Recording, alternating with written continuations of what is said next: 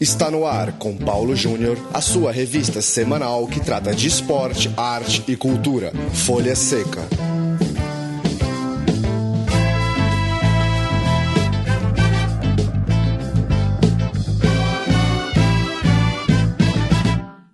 Olá para você, ouvinte do Folha Seca, edição de número 92 do nosso encontro para tratar de literatura, cinema relacionados ao esporte Folha Seca, toda semana em central3.com.br. Eu sou Paulo Júnior, aqui de São Paulo, eu converso por telefone com Gustavo Godinho, diretor, ao lado do parceiro Marco André, do documentário Pai Sandu, 100 anos de paixão, é, filme a respeito, claro, do clube paraense e que teve grande repercussão em recente exibição também aqui em São Paulo durante o Cinefute. Tudo bem, Gustavo? Tudo bom, como é que vai? Maravilha. Antes da gente começar a conversa, vamos ouvir então um trechinho do trailer, personalidades e vozes bem conhecidas falando aí a respeito do Papão. Vamos ouvir. Belém é ter certeza que você chegou num lugar onde se respira futebol. Belém é a cidade que mais gosta de futebol no Brasil. Era difícil jogar contra o Paysandu lá. E um dos motivos de ser difícil jogar contra o Paysandu em Belém era a torcida.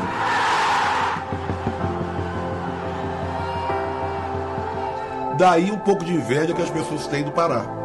Quando aparece a imagem dos clássicos e do estádio lotado, o pessoal, poxa, mas lá nego torce mesmo, hein? Que paixão.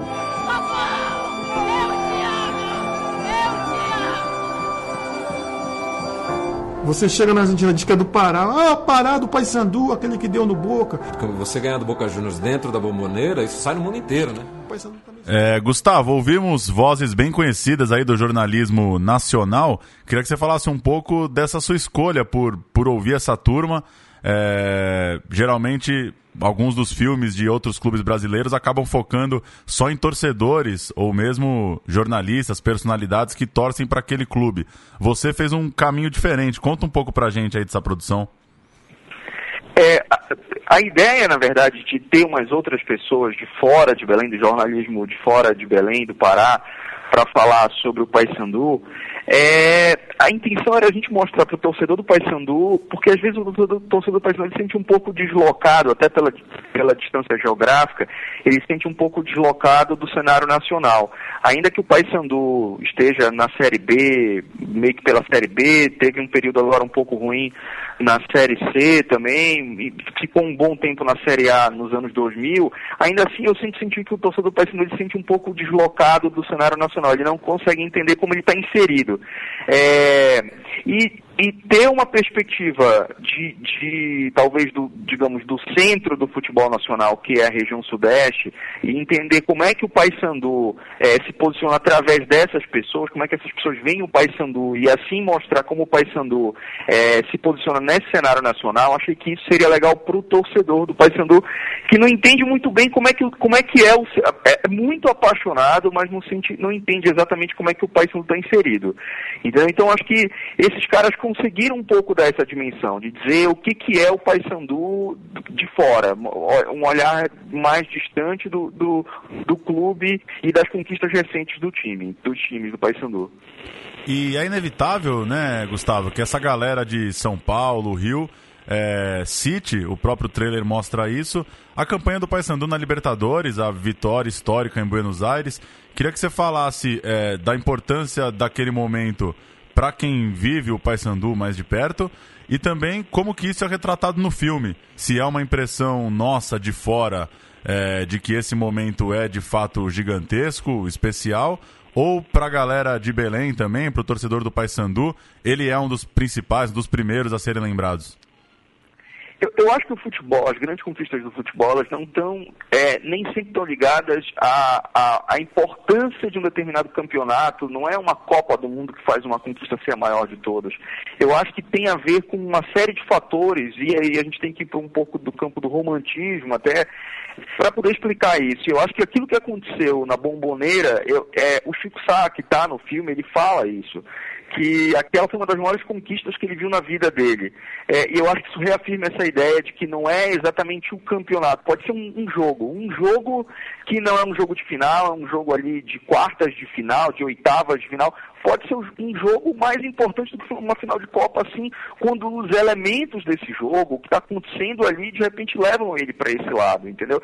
E aquilo ali, aquele jogo do Paysandu da Bombandeira foi uma coisa espetacular, assim, ninguém imaginava que o Paysandu sequer pudesse chegar numa Libertadores, assim, todo, toda a torcida do Paysandu, apesar de muito apaixonada, sempre soube das limitações do, do clube e daquele time.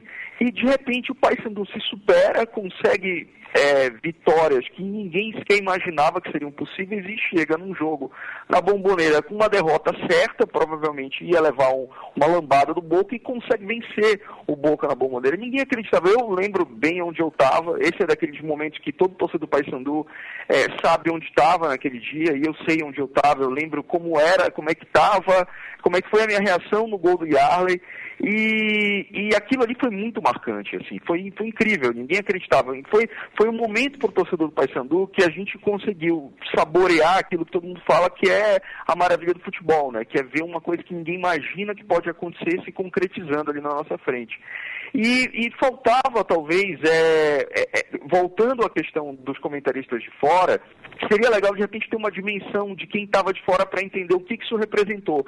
E o Chico Sá falou isso, que ficou muito impressionado. Para ele, aquilo ali foi uma das maiores conquistas que ele presenciou.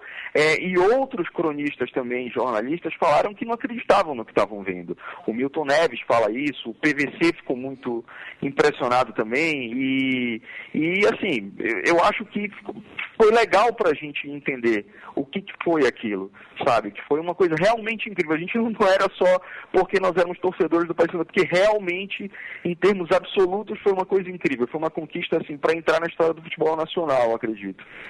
E chegando nos dias atuais, Gustavo, eu queria que você desse um testemunho dessa temporada do Paysandu. O Paysandu jogava a, jogou a Série A, jogava a Série A em tempos com um campeonato com mais clubes, né? Outro formato. Hoje a primeira divisão só cabem 20, a corrida cada vez mais apertada. É, foi frustrante não ter conseguido chegar ali na, na rodada final, na, nas últimas rodadas, ainda com chances de subir. É, ou também dá para fazer uma análise mais racional e fria e entender que o Paysandu está fazendo um bom papel, passando o campeonato ali no bloco de cima da Série B? Olha, é, to, o torcedor do Paysandu, e eu me coloco nessa posição, o torcedor é bem chato, assim. Eu lembro no começo do campeonato, todo torcedor falava assim, não, o Paysandu tem que lutar para não cair, esse é o ano que nós vamos lutar para não cair. E nós, e assim, falando isso, mas com aquele, com, com aquele medo realmente muito grande de cair, porque nós tínhamos sofrido essa frustração. E, e de repente o Paysandu começa, vinha de um problema, perdeu o campeonato para o Remo, o campeonato paraense, para o Remo, e vinha meio desesperançoso. E o Paysandu começa a vencer e começa a subir na tabela. Então todo mundo já estava contando que o Paysandu realmente é para a Série A. E, e aí o Paysandu, numa sequência de jogos, despenca na tabela e no final, na reta final, ele fica em sétimo lugar.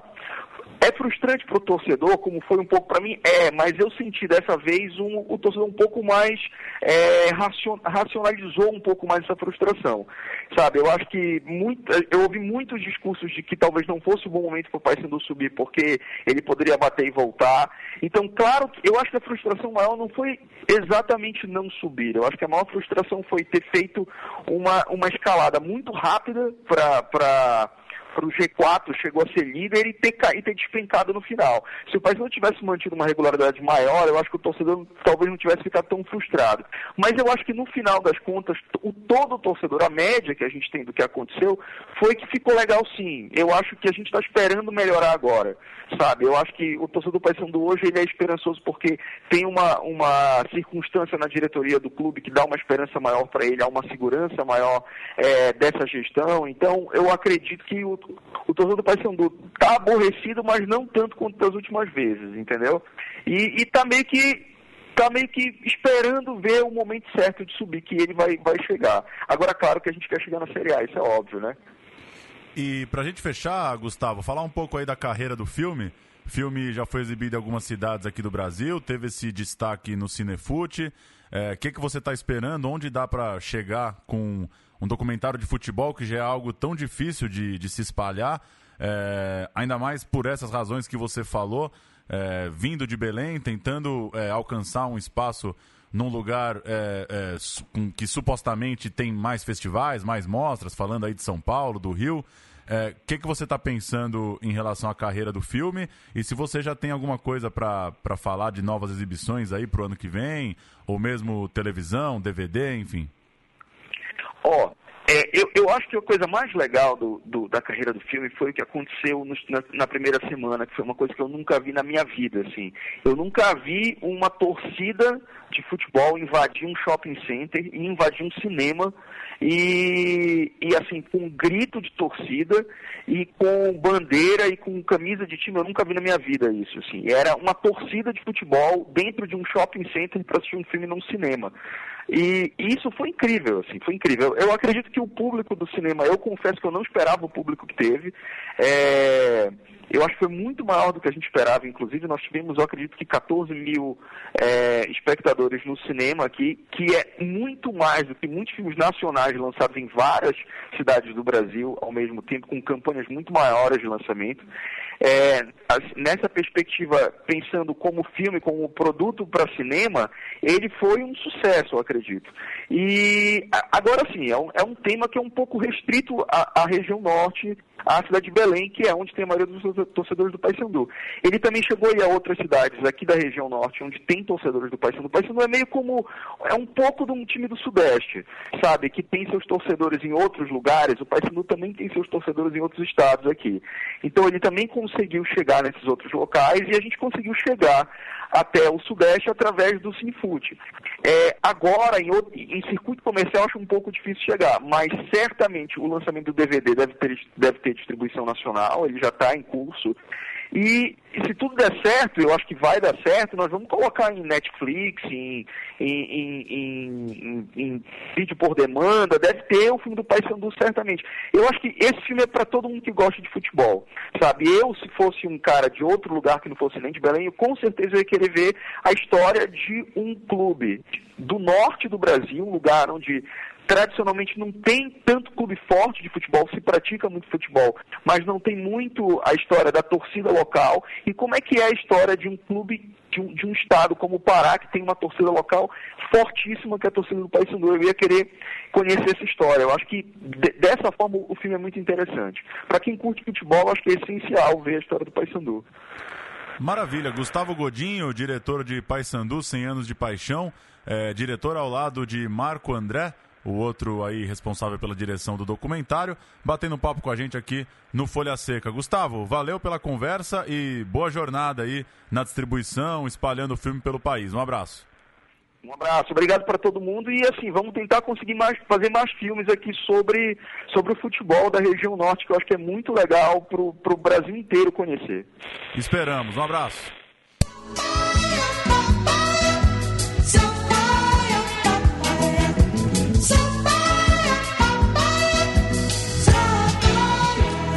Folha Seca. Segundo bloco de Folha Seca, somos eu, Paulo Júnior, Leandro e a mim e Tim Maia na Tim Maia. trilha. Não, e assim, é, o baixo, depois pega essa música com, com carinho, o baixista. Como é que você pega uma música com carinho? Fone de ouvido bom, silêncio ao redor. Assim, que baixista. né? Aliás, o Tim Maia sempre se, se cercou de grandes músicos, né?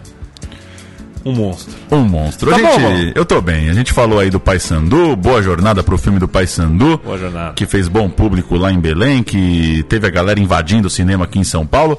A primeira de hoje é exatamente sobre o Cinefute, registrar os vencedores da edição paulistana, edição que aconteceu aqui na cidade de São Paulo nessa virada de novembro para dezembro. Geraldinos de Pedro Asbeg e Copa de Botão de Esmir Filho são os vencedores, respectivamente, em longa-metragem e em curta-metragem. É, depois, em Belo Horizonte, foram homenageados durante a programação do festival o ex-jogador Procópio e o jornalista Alberto Rodrigues, da rádio Itatiaia. Vida longa ao Cinefute, que é muito legal, foi muito legal e já tem inscrições abertas para mostras, para edições de 2016. Bem legal, a gente falou agora do filme do Pai Sandu. É, oportunidade talvez única, espero que não, espero que tenham outras, mas para muitos filmes o Cinefute é uma possibilidade é, de chegar a outras cidades, a outras capitais. Vida longa ao festival. Vida longa o festival e ao roteiro certo, né? Ah, o roteiro certo. Porque você começou a ler, eu não achava que o que, tava, que você estava é, é, nos é, cantando. Eu estava com o roteiro da semana passada. O que importa é que ele tarda, mas não falha. Paulo Júnior, o Folha Seca recomenda a entrevista do professor Hilário Franco Júnior, autor de A Dança dos Deuses e que, naturalmente, já foi entrevistado aqui no nosso programa. Em conversa com o pessoal do site Ludopédio, ele fala que. Ele fala não só da obra mais famosa dele, como também de aspectos atuais da sociologia do futebol. O papo é você encontra no site ludopédio.com.br. Foi um programaço, foi um golaço do Hilário aqui com a gente. E a entrevista muito boa do professor Hilário vale ler e recomendar mais uma vez a dança dos deuses. Terceira desse segundo bloco de folha seca tá marcado. Não, já foi. Então vou voltar, peraí. Terceira nesse segundo bloco de folha seca aconteceu em 10 de dezembro, quinta-feira dessa semana, no restaurante Temporada do Hotel Arpoador no Rio de Janeiro, o lançamento do livro Mar, fotografias da franco-brasileira Emanuele Bernan. A obra completa a trilogia que passou por Carioca em 2010 e Ginga em 2013. Agora, Mar mostra as relações do Carioca com, claro, a praia, o mar e, por consequência, tem belas imagens da prática esportiva, tem futevôlei, tem vôlei de praia. Falou de fotografia, falou do mar no Rio de Janeiro, claro que vai ter alguém batendo uma bolinha. E aplaudindo o pôr do sol. O que, você acha do aplauso do pôr Eu do sol? acho é, dantesco. Dantesco, adoro essa É, palavra, é. dantesco. A quarta é tua. A quarta é minha e saiba você, Paulo Júnior, que é, na quarta temos mais um lançamento. Nesta semana aconteceu, mais precisamente no dia 8, em São Paulo, a apresentação do livro Direitos Econômicos e Jogadores de Futebol, do autor Luiz Fernando Aleixo Marcondes. A obra trata do lado jurídico e das restrições e regras na compra e venda de direitos de jogadores assunto que é bastante complexo, que inclusive ainda confunde os torcedores e apaixonados pelo esporte. Eu, é, inclusive, acho que eu tenho uma certa noção, mas é muito difícil. Quando, cada vez que eu, que eu ouço e leio que tal time comprou o direito federativo, Ou que tem 30% e comprou mais 30%. O O cara comemora. Você tá em casa lá, ó. Eu sou 40 do Corinthians. Aí o Corinthians te liga, ó, compramos mais 20. Pô, que velho. Sei o que, que significa pro cara, né? Mas enfim, a gente. Mais um livro pra tentar entender esse fenômeno. A quinta, mais um registro de lançamento. O técnico Tite assina o prefácio do livro São Jorge, o poder do santo guerreiro, do padre Jefferson Flávio Mengari, lançamento em parceria com o Corinthians, cuja torcida é seguidora do santo. Vai para onde, hein, Leandro Amin? tá duro, né? Esse mês você viu mais o Tite, o Criolo ou o Cunha? Quem você tem visto mais na sua zapiada? É, depende do controle remoto, você pode realmente é, encontrar muito mais do que deveria um desses três. Mas o Criolo, confesso, cada vez que ele me aparece, ele é. é- como é que é? É- é, Multiplica-se assim na minha mente. Parece que eu, eu vi um minuto, mas parece que eu vi uma hora e meia. A sexta é tua e a música do programa Ah. eu te mandei aí, você já prepara que ela é boa. Você me mandou? Não mandou? No Facebook? Mandei no Não Face. faz isso aí. Mas a sexta é tua antes da Ah, música. o- o- está em processo de produção o filme Vai Corinthians, realizado pelos ingleses do Corinthians Casuals. E a produção está em São Paulo conversando com brasileiros, entre eles Edu Gaspar, Danilo, Cássio e ele mesmo, Tite, que estão no longa-metragem e esperando um final feliz para o lançamento, já que a intenção do documentário é arrecadar fundos para salvar o clube de uma crise financeira já que a própria equipe admite o risco de, quando lançado o documentário em junho, em junho de 16, eh, não existe mais. Ou seja, o Castles ainda eh, precisa de dessas. eh, não vou chamar de migalha, acho que é um pouco eh, indelicado, embora eu já tenha chamado de migalha nesse momento. Mas de- de- de qualquer pouco dinheiro é muito, né? Pois Pro é. Castles. E aí essa produção pode vir a calhar para fazer com que o time tenha um respiro um pouquinho maior. O Corinthians que ganha 160 milhões. Daria por ter um casuals Globo. por cidade do mundo. do mundo.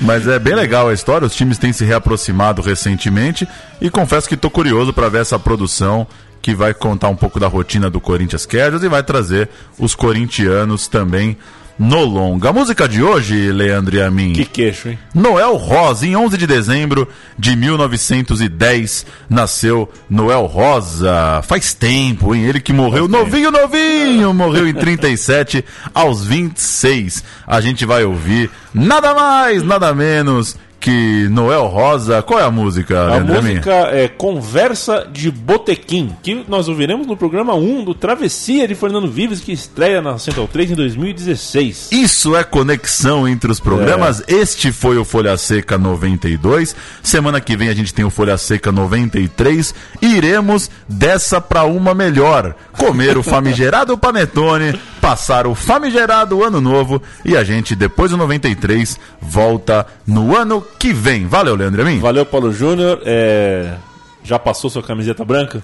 Já passei minha camiseta branca, minha cueca amarela e minha bermuda verde. Porque chega assim, né? 10 de dezembro, se você usar agora, até lavar, passar. Ah. Então eu já deixei uma reservada. E porque- você é um solteirão que mora sozinho como eu, deve imaginar que a camisa branca lavada por nossas mãos nunca mais volta a ser branca. É daí que nasceu o mito de que o amarelo também dá sorte. E você tal. sabia que esse, ontem eu encontrei meu amigo Pedro Botton, ouvinte do Folha Seca, e ele disse que ele tem um homo pra camisa preta. Ele tem muita roupa preta e já lançaram um sabão só pra preto. Não falta mais nada, né? Não falta mais nada. Já tem veneno que mata barato por asfixia. Você viu? Esses dias eu tava no mercado, tem seis cores de veja. tem seis vejas. E o mundo descobriu que tem um veja pra cada pedacinho de limpeza da sua vida. Vamos com o Noel Rosa. Que desenho desse disco, hein? É, que queixo, que- topete. que- e o queijo? Noel Rosa, conversa de botequim pra fechar o Folha Seca 92. Até a semana que vem. Tchau.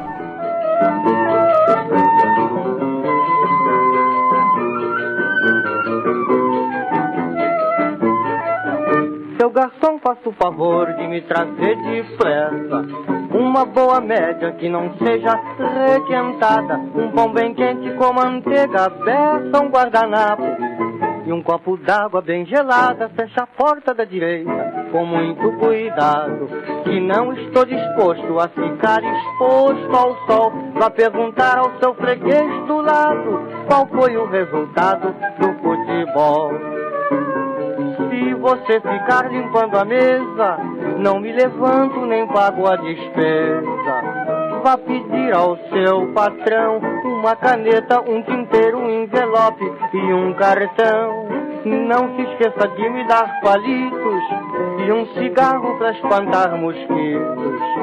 Vá dizer ao charuteiro que me empreste umas revistas, um isqueiro e um cinzeiro. Seu garçom, faça o favor de me trazer depressa uma boa média que não seja requentada, um pão bem quente com manteiga, peça um guardanapo, um copo d'água bem gelada, fecha a porta da direita com muito cuidado, que não estou disposto a ficar exposto ao sol, vá perguntar ao seu freguês do lado qual foi o resultado do futebol.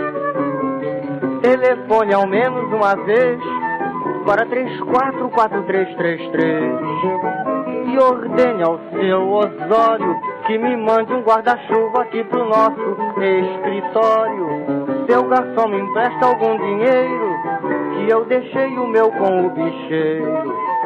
Vá dizer ao seu gerente que pendure essa despesa no cabide ali em frente. Seu garçom, faça o favor de me trazer depressa uma boa média que não seja requentada, um pão bem quente com manteiga, beça, um guardanapo e um copo d'água bem gelada. Fecha a porta da direita com muito cuidado, que não estou disposto a ficar exposto ao sol. Vá perguntar ao seu freguês do lado qual foi o resultado do futebol.